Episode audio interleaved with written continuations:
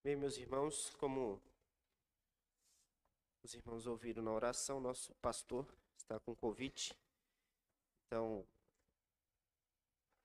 pela providência de Deus, hoje nós faremos uma breve pausa na nossa exposição do livro de Esther e caminharemos hoje com outra instrução da parte de Deus. Veja como não existem acasos e não existem coisas que são contrárias à vontade de Deus. Embora esse tipo de situação demonstre a nossa fragilidade. O pastor estudou a semana toda, mas como ele pegou a Covid, ele não pôde estar aqui conosco. Então, os planos dos homens são mudados, nós somos frágeis. Mas os planos e os decretos de Deus nunca são mudados. Eles são perfeitos. Não é por acaso que hoje ele mudou o tema do sermão. Nós não sabemos os propósitos dele, mas ele tem propósitos. Por isso, ouça com bastante atenção hoje o que a palavra de Deus tem a nos instruir na carta de Paulo aos Romanos, capítulo de número 8, verso 12 a 17.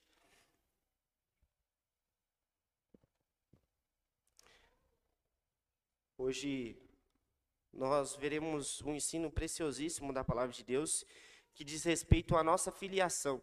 Nós somos filhos adotivos de Deus. E o texto nos mostra de forma clara e objetiva que, porque nós somos filhos de Deus, Deus requer de nós determinadas atitudes. Por isso eu peço que você olhe para o texto com o seguinte tema: Viva como filho de Deus. Viva como filho de Deus. E o texto como um todo nos confronta e contrasta com a realidade que nós ouvimos muito no meio evangélico, ou mesmo fora do meio evangélico. Nós costumeiramente ouvimos que todos somos filhos de Deus. Em várias uh, placas de caminhões você vê isso. Ah, sou, não sou dono do mundo, mas sou filho do dono.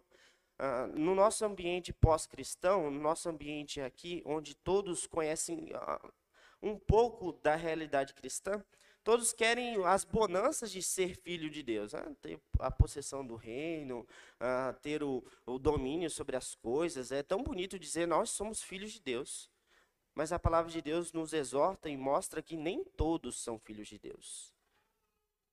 Os filhos de Deus são aqueles que são adotados em Cristo, e esses é obrigado a eles uma determinada ação e é obrigado a eles a viverem de uma determinada forma. Isso distingue os filhos de Deus dos filhos da ira. Isso distingue aqueles que realmente podem dizer: Eu sou filho de Deus, daqueles que só dizem da boca para fora e não são filhos de Deus. Acompanhem a leitura com bastante atenção. Carta de Paulo aos Romanos, capítulo 8, verso 12 ao 17. Diz assim: a inerrante palavra de Deus. Assim, pois, irmãos, somos devedores, não à carne, como se constrangidos a viver segundo a carne. Porque se viver de segundo a carne, caminhais para a morte. Mas, se pelo Espírito mortificais os efeitos do corpo, certamente vivereis. Pois todos os que são guiados pelo Espírito de Deus são filhos de Deus porque não recebeste o espírito de escravidão para viveres outra vez atemorizados, mas recebestes o espírito de adoção, baseados no qual clamamos: Abba, Pai. O próprio Espírito testifica ao nosso espírito que somos filhos de Deus. Ora, se somos filhos, somos também herdeiros, herdeiros de Deus e co-herdeiros com Cristo. Se com ele sofremos, também com ele seremos glorificados até aqui a bendita palavra de Deus. Vamos orar mais uma vez? Santo e eterno Deus, nós te somos gratos pela tua palavra, nós te somos gratos pela obra de Cristo em nós. Nós te pedimos agora, Senhor Deus, que o Senhor fale ao nosso coração, que o Senhor use o teu servo para que ele fale tão somente da verdade.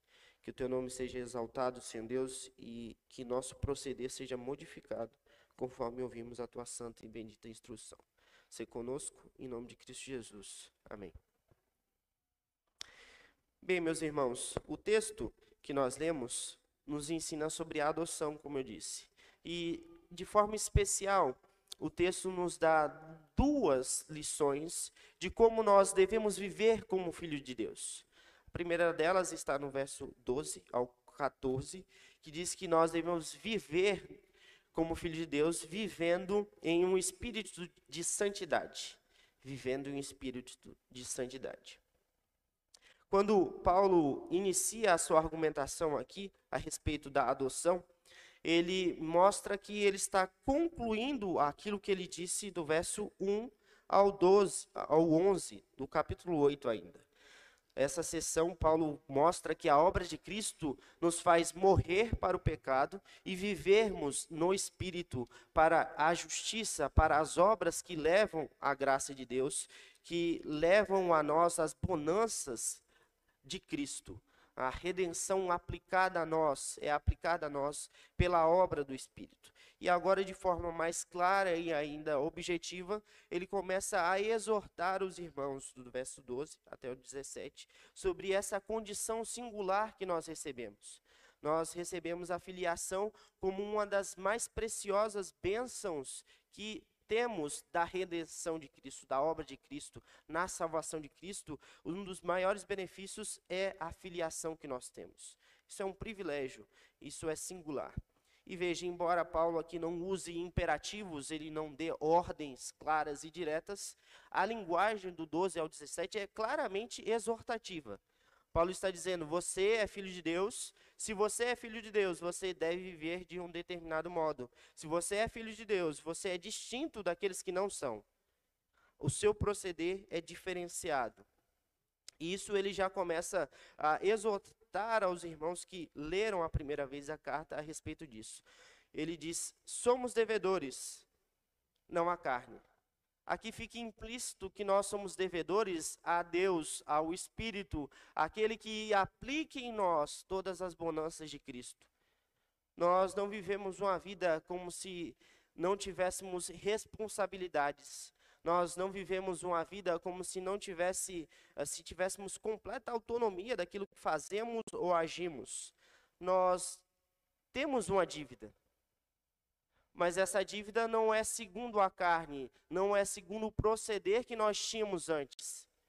Veja, nós não somos salvos por Cristo Jesus para vivermos em escravidão aos velhos hábitos que nós tínhamos antes.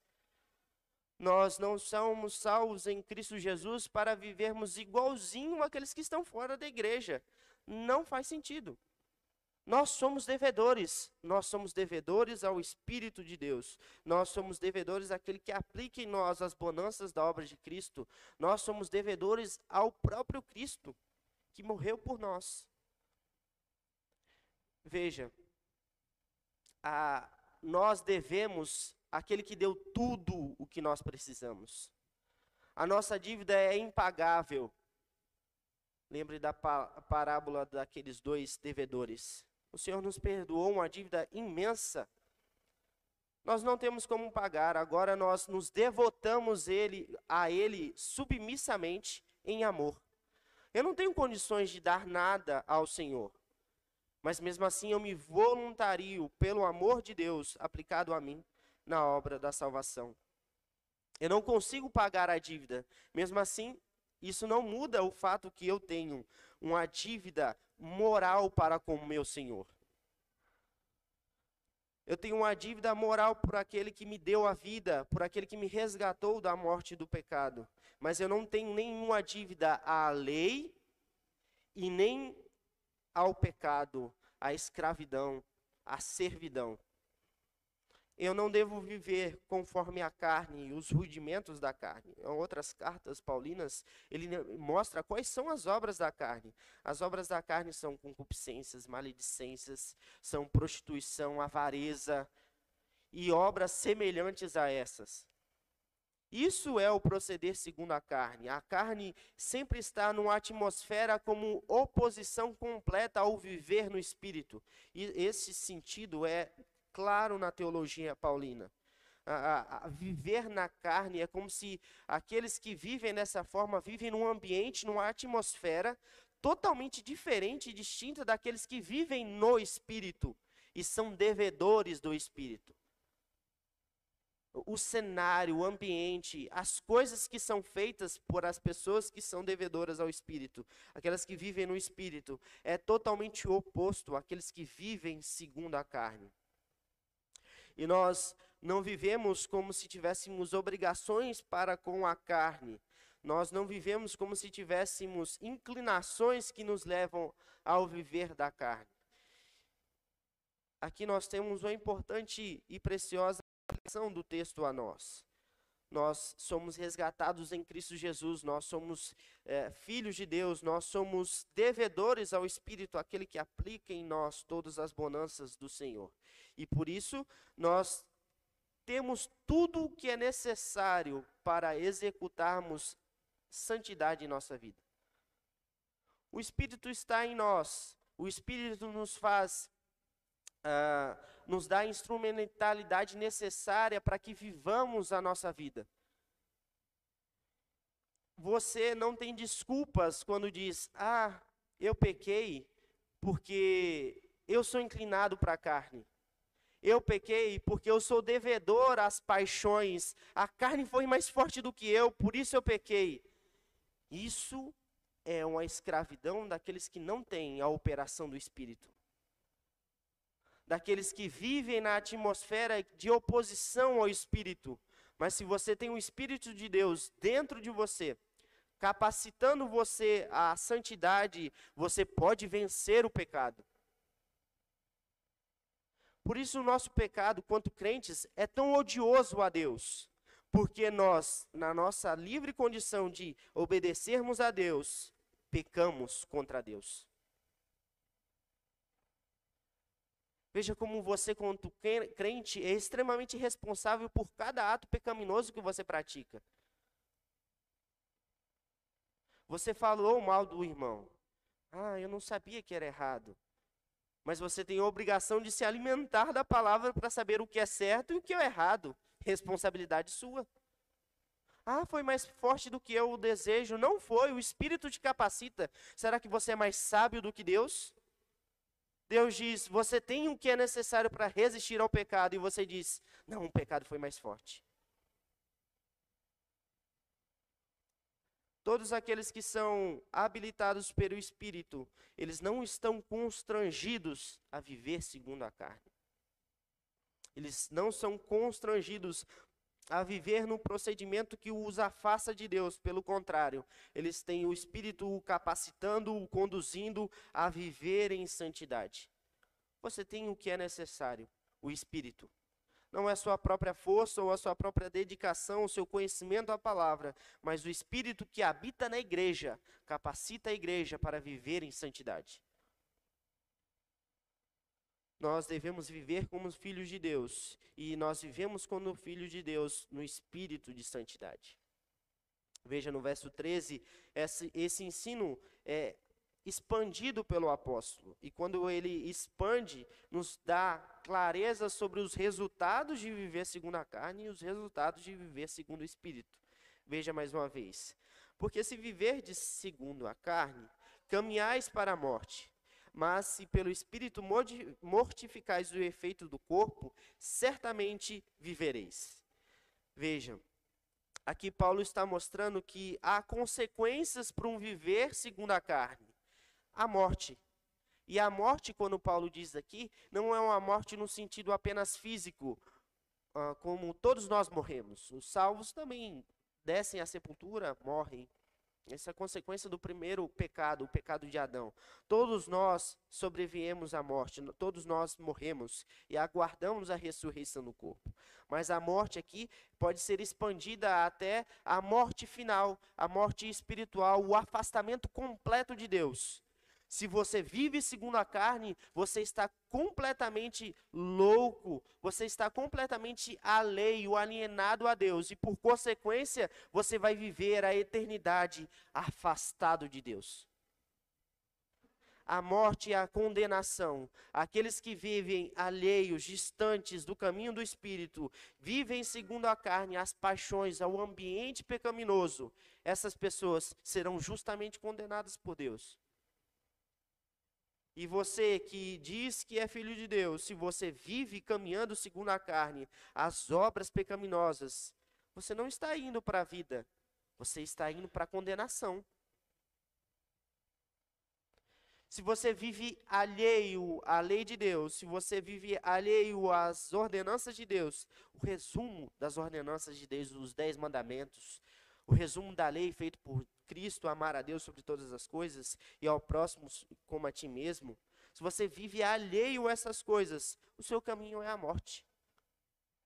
Mas se pela habitação do Espírito você é capacitado a mortificar ao corpo os efeitos do corpo, certamente você caminha para o oposto, para a vida. A vida aqui não é só viver este mundo, mas a vida aqui é o cenário espiritual, uma vida plena e eterna.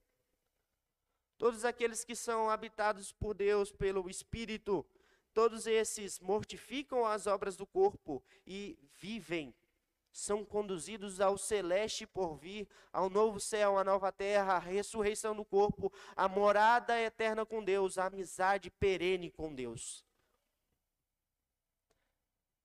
Há duas consequências.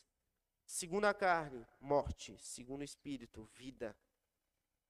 E veja, o texto mostra que os crentes, aqueles que são habitados pelo Espírito, devem viver para mortificar o corpo.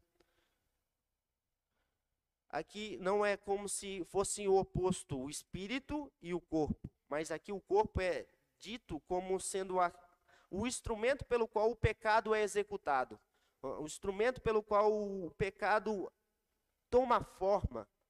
Esse é o sentido do corpo. E os crentes devem mortificar os efeitos do pecado em sua vida. Os crentes são aqueles que são impulsionados pelo Espírito para dizer: Eu não irei mentir, porque o meu Senhor não quer que eu minta. Eu não irei desobedecer os meus pais, porque o meu Senhor não quer que eu desobedeça os meus pais. Eu não irei cobiçar, porque o meu Senhor não quer que eu cobice. Eu mortifico os efeitos do pecado no meu coração, no meu corpo. Eu não penso nas coisas que são erradas, eu não externo as coisas que são erradas, porque o Espírito está atuando em mim. E aqui outra lição importante é dada a nós. Um ambiente que nos cerca sempre diz: nós conhecemos o básico e depois do básico de saber que Cristo morreu por nós os nossos pecados, nós podemos viver dissolutamente. Maior besteira. Isso nos faz confrontar e nos dar consciência daquilo que nós precisamos fazer constantemente em nossa vida. O crente, para ser crente, para ser filho de Deus, não existe aposentadoria. Não existe um momento que você pode relaxar e dizer: Eu já venci todos os efeitos do pecado em minha vida e agora eu não tenho nada a crescer. Você que já conhece a Cristo por 20 anos, você deve mortificar ainda os efeitos do pecado. Pode existir pecados que você não venceu ainda, mas você deve mortificá-los completamente. Força você tem, a capacitação você tem porque você tem um espírito que habita em você. Não há uma desistência, ah, eu sou assim. Não é assim nada. Cristo não nos chamou para viver igualzinho você vivia antes. É um, uma contradição aqui. Se Cristo lhe chamasse para viver igual você vivia antes, a obra toda é uma ruína. Nós não fomos resgatados para vivermos em pecado, mas fomos resgatados para viver em novidade de vida. Por isso, reflita sobre como você tem procedido.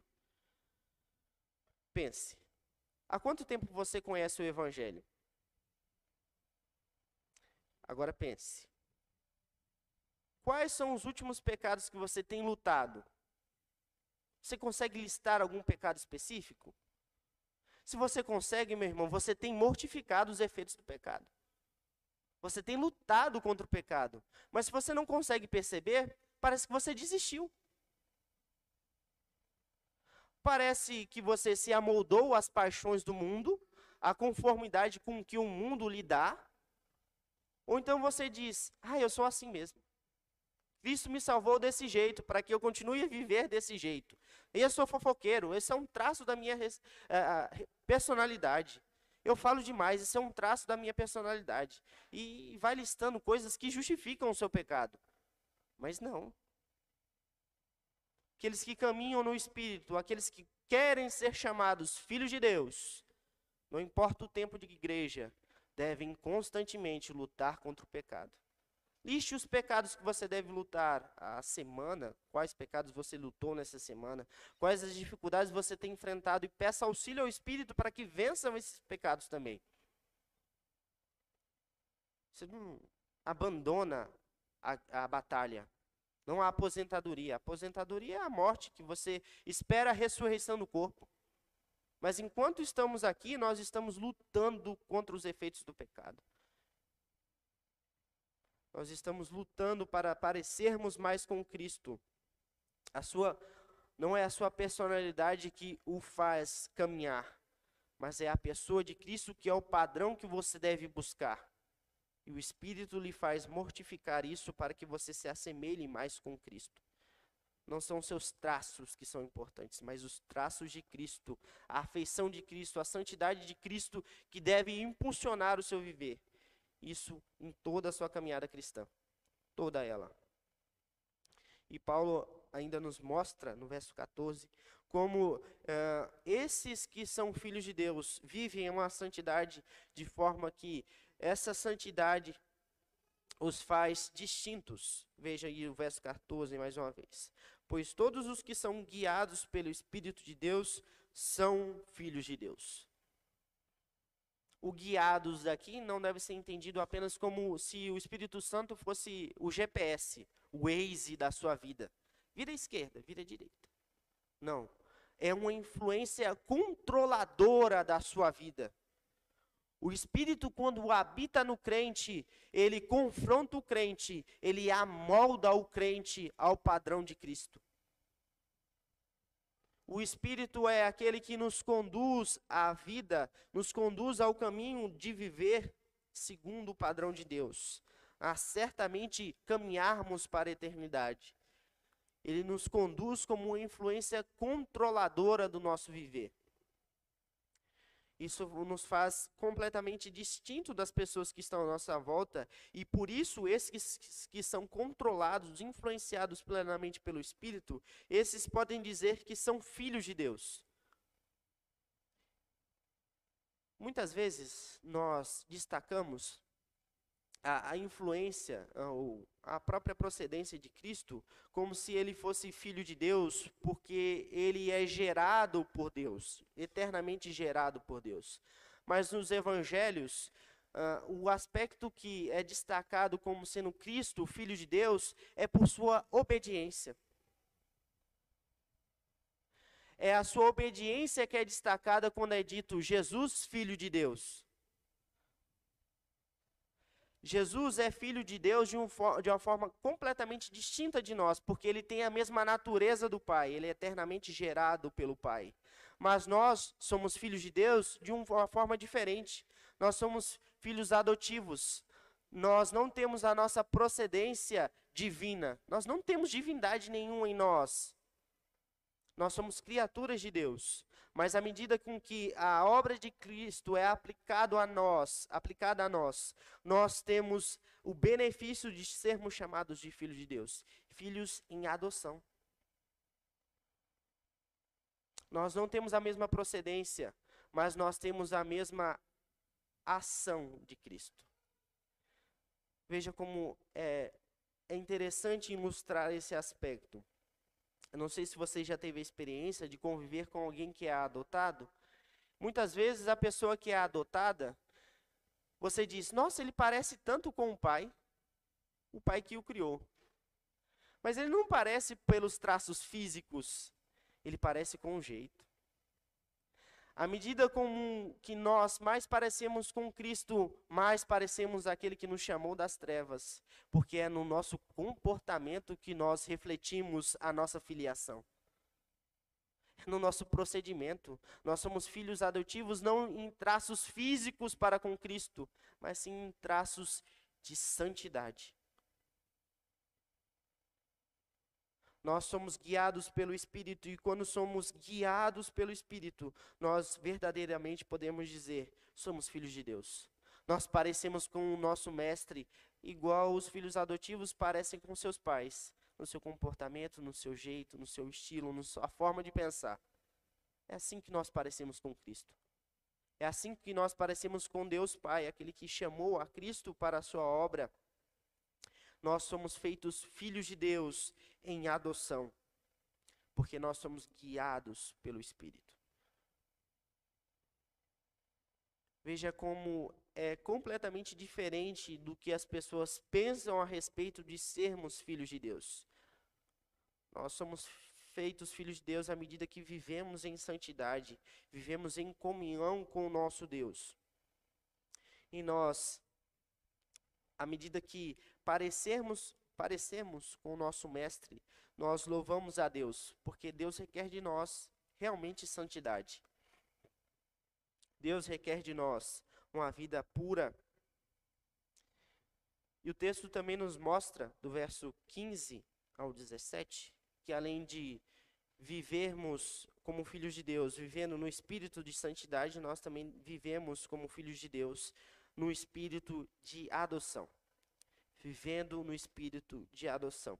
E veja como aspectos singulares são descritos aqui do verso 15 ao 16 por Paulo. Diz assim: Porque não recebeste o espírito de escravidão para viveres outra vez atemorizados, mas recebeste o espírito de adoção, baseados no qual clamamos: Abba, Pai. Nos foi dado um espírito distinto do que nós tínhamos antes. Nos foi dado um espírito que nos conduz à vida, e essa condução à vida, nós recebemos um Espírito que clama juntamente conosco. Veja que no verso 15, uh, há uma oposição entre o espírito de adoção e nesse espírito de adoção, algo novamente é enfatizado. É como se Paulo dissesse aos irmãos que leem a carta: vocês não vivem escravos à lei ou escravos aos rudimentos do mundo. Veja como uh, o contexto em que a carta foi escrita é destacada quando Paulo diz isso. Tanto judeus quanto gregos, perdão, tanto judeus quanto os romanos, eles receberam a lei de Deus. Mas eles receberam a lei de uma forma diferente os judeus receberam os dez mandamentos, a própria instrução de Moisés dada a Deus, Deus instruindo eles. Mas o homem natural, os homens que não receberam essa lei, receberam a lei da consciência, dizendo a eles o que era certo e o que era errado. Por isso os homens são indisculpáveis diante de Deus. Há um Criador e eles são responsáveis pelos, pelos seus atos diante de Deus. E os gregos, perdão, os romanos também viviam em conformidade a um padrão moral. E por esse padrão moral, eles também eram considerados inaceitáveis para o padrão divino estabelecido. Igual modo, os judeus também viviam de uma conformidade, de um padrão moral segundo a lei, e eles eram inadequados a esse padrão. E esse padrão, tanto a judeus quanto a, a romanos, os escravizava. Você viver sobre leis e rudimentos, você vive escravo. Ou ainda, se você vive sobre os seus prazeres, a satisfazer os seus prazeres, você vive como um escravo. Mas o espírito que foi dado aos crentes é um espírito de adoção. Um espírito que os leva a viver diferente da forma como eles viviam antes. O espírito que os leva a receber as bonanças. E veja aí, no final do verso 15 que Paulo se inclui nesse grupo. Ele diz: no qual clamamos, nós clamamos. Paulo está junto desse grupo. E nesse grupo que recebe o espírito de adoção, ele pode dizer: Deus é o nosso Pai. O Espírito clama em nosso interior e nós podemos dizer: Abba, Pai. Para nós é muito simples dizer: Deus é nosso Pai. Nós estamos na nova aliança, nós estamos no cenário cristão. Mas os judeus não costumavam dizer que Deus era o seu pai de forma singular. Dizer que era o pai de Israel, dizia que ele era o pastor de Israel, aquele que guiava Israel, mas de forma nacional, corporativa. De forma individualizada, não existia esse tipo de expressão, como se Deus fosse o pai particular de cada indivíduo. Essa explicação, essa menção se dá provavelmente desde a primeira vez em que Cristo ensinou a nós orarmos dizendo: Pai, Pai nosso que estás nos céus.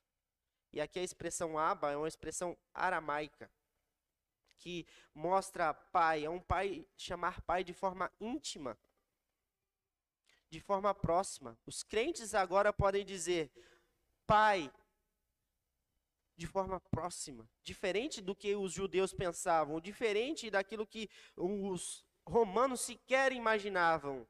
A divindade é próxima a nós, mesmo sendo transcendente, totalmente superior a nós. Ele se aproxima de nós e pode ser chamado de Pai.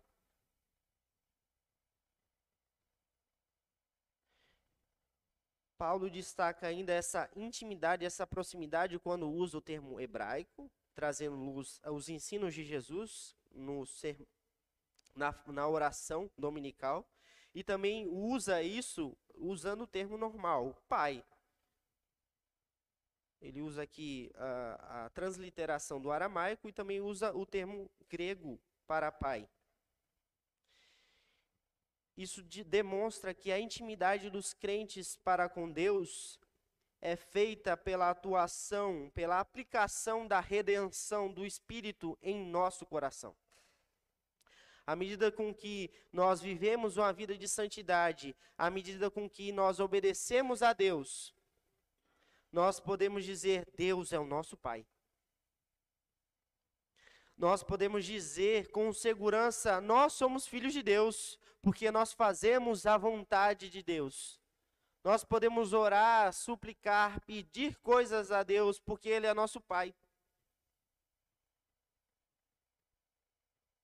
Nós não olhamos para Deus como se Ele fosse um juiz severo. Nós não pedimos coisas a Deus como se alguém é, que nós entramos na presença dele fosse algo dificultoso. Lembra Lembre aí da nossa exposição no livro de Esther. Ninguém podia entrar na sala do trono do rei. Se alguém entrasse sem a permissão do rei, alguém seria punido, a pessoa seria morta. Mas nós temos livre acesso para chamar o Deus transcendente e todo-poderoso de Pai. É intimidade, é proximidade.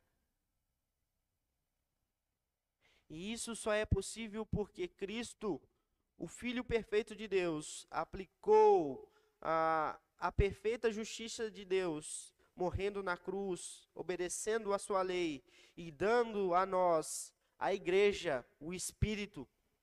Cristo nos derramou o Espírito. E nesse derramamento do Espírito, nós temos a segurança de chamarmos de Deus de Pai. O termo aqui clamar, clamamos poderia ser dito também ou traduzido também como gritamos. É algo que não pode ser contido em nosso coração. Deus é nosso Pai. Nós podemos chamá-lo de Pai. Nós temos intimidade, proximidade, e o pai sempre quer o melhor para o seu filho. Não é como se ele quisesse aquilo que é danoso, mas sempre o pai corrige para a instrução do filho. Sempre o pai quer o crescimento do filho, para que o filho sempre se aproxime ao padrão que ele deseja. Isso é a paternidade. E nós chamamos Deus de pai. Isso que ele requer de nós: proximidade, intimidade, conformidade ao padrão que ele estabelece a nós não há severidade, mas sim proximidade, compaixão, amor. E a ideia do texto, o espírito de adoção, continua no verso 16. O próprio te Espírito testifica com o nosso espírito que somos filhos de Deus. Aqui, o Espírito Santo, a terceira pessoa da Santíssima Trindade, habitando no crente, testifica ou testemunha junto ao nosso espírito que somos filhos de Deus. E veja como isso é extremamente oposto a apenas dizer da boca para fora: Eu sou filho de Deus. Mas há um testemunho duplo e um testemunho interno. Alguém que diz que é filho de Deus e não vive conforme o padrão de Deus, ou obediência à palavra de Deus, esse alguém testemunha da boca para fora. Mas alguém que obedece à lei de Deus pode ter segurança e dizer, porque o Espírito testifica ao seu coração. À medida com que nós vivemos em santidade, nós temos mais certeza da nossa salvação. E há momentos na trajetória cristã que você perde o interesse em, em, ler a Bíblia, você perde o interesse na oração, você perde o interesse na comunhão com os irmãos. E o que acontece quando você está assim? Você perde a segurança. Você diz: será que eu sou salvo? Será que a obra de Cristo é suficiente em mim? Por quê? Porque o outro testemunho está baixo no seu ouvido ou na sua consciência. O espírito foi calado pela sua vontade, pelos seus interesses, pela sua própria pessoa. O espírito, à medida com que você se afasta dos meios de graça, é um testemunho cada vez mais baixo. Você cala o espírito. Você se distancia da comunhão com Deus. E por isso a certeza se esvai. Você não tem certeza se as suas orações serão ouvidas você não tem certeza da sua salvação. Você não tem certeza se Cristo veio mesmo, se ele se fez homem. Você começa a dar ouvidos às filosofias do mundo. Será que Deus existe?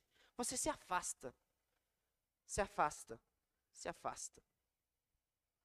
Mas à medida com que você se aproxima, o Espírito fala mais alto: Você é filho de Deus, porque você obedece a Deus. Deus é visível, é palpável, porque você vê Ele em comunhão, em oração, em leitura da palavra. As, as embriaguez, a, a embriaguez do mundo, a, as ilusões do mundo não iludem você. Você está convicto da certeza daquilo que a fé opera porque você está em obediência à palavra de Deus, então você tem certeza. Veja como é importante essa verdade, irmão. Embora na nossa caminhada cristã aconteça isso às vezes, nós devemos sempre buscar ter certeza das bonanças da adoção, da obra de Cristo em nós. Porque quando nós temos ela? Quando somos cheios do Espírito. E quando nós somos cheios do Espírito? Quando oramos mais, quando lemos mais a palavra, como estamos em comunhão com o corpo de Cristo, quando ceiamos. E todas as delícias espirituais que nós temos reservadas porque nós somos crentes. Quando você se alimenta dessas coisas, as aflições do mundo não tiram a certeza que você tem as lutas, as dificuldades, não tiram de você a certeza de ser filho de Deus, adotado em Cristo. Os filhos de Deus, à medida que progridem no encher-se do Espírito, têm mais certeza dessa verdade. E olha, como agora, depois de tantas outras coisas mencionadas, é então dito os benefícios que o crente tem por ser filho de Deus. Veja no verso 17. Ora, se somos filhos de Deus, somos também herdeiros, herdeiros de Deus e co-herdeiros com Cristo. Se com ele sofremos, também com ele seremos glorificados. A inversão do cenário em que está a nossa volta. Ah, eu sou filho de Deus para receber as bonanças. Mas primeiro você tem uma longa caminhada. Santidade, proximidade, encher-se do Espírito para ter certeza da herança da vida eterna. E aqui o cenário da carta também é destacado. Os filhos adotivos no mundo greco-romano tinham todos os privilégios de um filho natural. O seu nome, mesmo se ele fosse adotado depois de certa idade, era transferido, toda a sua identidade estava próxima ao seu pai adotivo. As, a herança que ele recebia era igualzinha à de um filho natural. E nós recebemos a herança, nós recebemos as bonanças do reino, porque nós somos filhos de Deus. Ora, nós somos filhos, e se somos filhos, nós herdamos o reino. Se somos filhos, nós reinamos com Cristo. Se obedecemos a palavra de Deus, se o Espírito testifica o nosso espírito conjuntamente com a nossa consciência, nós herdamos as bonanças do Senhor. A segurança para o crente, a segurança da salvação. E veja, eu não sei se você já teve contato com alguém que gosta de fazer essa brincadeira. Ah, ele está no trânsito e daqui a pouco ele começa a aumentar a velocidade fora do limite permitido. Hein? Uh, 150, aí o crente fala assim, pega leve. Aí o outro crente fala assim, e aí, não tem certeza da salvação, não? Bem, eu posso ter, mas eu não sou negligente com aquilo que me é exigido. E não é comum a todos os crentes o tempo todo ter a certeza das bonanças. Há dificuldade no mundo. E até você que gosta de correr um pouco com o carro, reveja esse seu conceito. Veja, se você está infringindo uma lei, você não está agindo como filho de Deus. Logo, a sua certeza não é tão palpável assim. Os filhos de Deus vivem em santidade. Os filhos de Deus procuram se conformar ao padrão de Deus que é estabelecido a ele. Nós somos filhos de Deus e por isso herdamos as bonanças de Deus. Nós somos filhos de Deus, por isso nós herdamos todos os deleites da vida eterna, o novo céu, a nova terra. E aqui há uma dupla menção. Veja, somos herdeiros de Deus, a construção é o mesmo que dissesse. Por um lado, nós somos herdeiros de Deus. Por outro lado, nós somos co-herdeiros de Cristo. As duas bênçãos são destacadas. E a filiação aqui, na obra de co-herdeiro com Cristo, não é algo superior à obra de herdeiro de Deus, mas é algo que enfatiza a nossa comunhão que temos com o Senhor Jesus e nossa comunhão que temos com o Senhor Deus a nossa união com Cristo é destacada aqui. Porque nós estamos unidos a Cristo, nós desfrutamos das bonanças dessa verdade. Porque nós estamos unidos a Cristo, nós herdamos tudo aquilo que ele conquistou. Cristo venceu a morte, Cristo nos prometeu a vida eterna, e nós recebemos isso à medida com que nós caminhamos em santidade, à medida com que nós caminhamos como filhos de Deus. Tudo aquilo que Cristo conquistou é aplicado a nós. Todas as bonanças, todos os deleites, a recompensa de Cristo é dada a nós. E veja, outra importante verdade é destacada aqui. Se com ele sofremos, também com ele seremos glorificados. Quem é filho de Deus não é isento de problemas, aflições e de adversidades. A caminhada cristã é uma caminhada dura. Provavelmente você terá mais problemas ainda do que você tinha antes. Agora você vai começar a se a questionar: isso é certo? Isso é errado? Você não vai viver só como as pessoas que estão o mundo afora, o importante é não ser pego. Agora você sabe que está sendo visto. Sabe que qualquer coisa que você faz fora do padrão de Deus, você será responsabilizado. O seu padrão de moral é muito superior. Então, você começa a sofrer, porque você sabe que você não pode passar à frente do outro uh, no ambiente do trabalho. Você sabe que não pode colar na escola para passar na matéria. Você começa a sofrer porque você é servo de Cristo. E ao longo do Novo Testamento todo, nós vemos que há um preço por seguir a Cristo. Embora no nosso cenário, a, a bonança da pregação livre do Evangelho, a, a, o privilégio de falarmos de Cristo e sermos cristãos sem sermos perseguidos. Na, mas no primeiro século, quem era cristão sofria fisicamente por seguir a Cristo. E Paulo escreve a esse tipo de leitor, que sabe que volta e meia pode ser perseguido, que sabe que muitos dos irmãos já foram martirizados. A essa altura, uh, o evangelho já havia sido espalhado. Ao menos o primeiro mártir, nós temos certeza que já foi uh, morto por Cristo, que foi Estevão. Há consequências por seguir a Cristo. Nós sofremos ainda mais nesse mundo e a própria construção do mundo habitado pelo pecado, o mundo com agentes do pecado andando soltos, há mais sofrimento ainda. A morte é consequência do pecado. Nós envelhecemos, nós definhamos. Por consequência do pecado. Há um mundo de sofrimento. Mas se sofremos juntamente com Cristo, nós também seremos glorificados juntamente com Cristo. Veja a condição. Você pode sofrer agora, mas se você sofre ao lado de Cristo, certamente você será glorificado assim como Cristo foi. Nos é prometido um corpo revestido de glória, nos é prometido um corpo que não definha, é nos prometido um corpo que não habita o pecado, um corpo que não habita inimizade alguma para com Deus. Filhos perfeitos de Deus nós seremos. Mas enquanto estamos aqui, nós sofremos.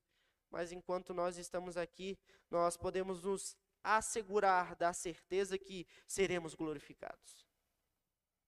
Na certeza que tudo aquilo que Cristo nos prometeu será cabalmente desfrutado por nós, porque nós vivemos como filhos de Deus, porque nós vivemos no espírito de santidade, porque nós vivemos no espírito de adoção. Irmão, se você vive assim, você é um filho de Deus. Mas se você vive alheio a essas verdades, corra para Cristo. Peça que Deus, por meio do seu Espírito Santo, lhe convença do pecado, do julgamento, da justiça, da lei de Deus, para que você confesse o seu pecado e viva como um filho de Deus. Que Deus nos ajude e nos faça viver dessa forma magnífica para desfrutarmos as bonanças que o Senhor Jesus nos dá.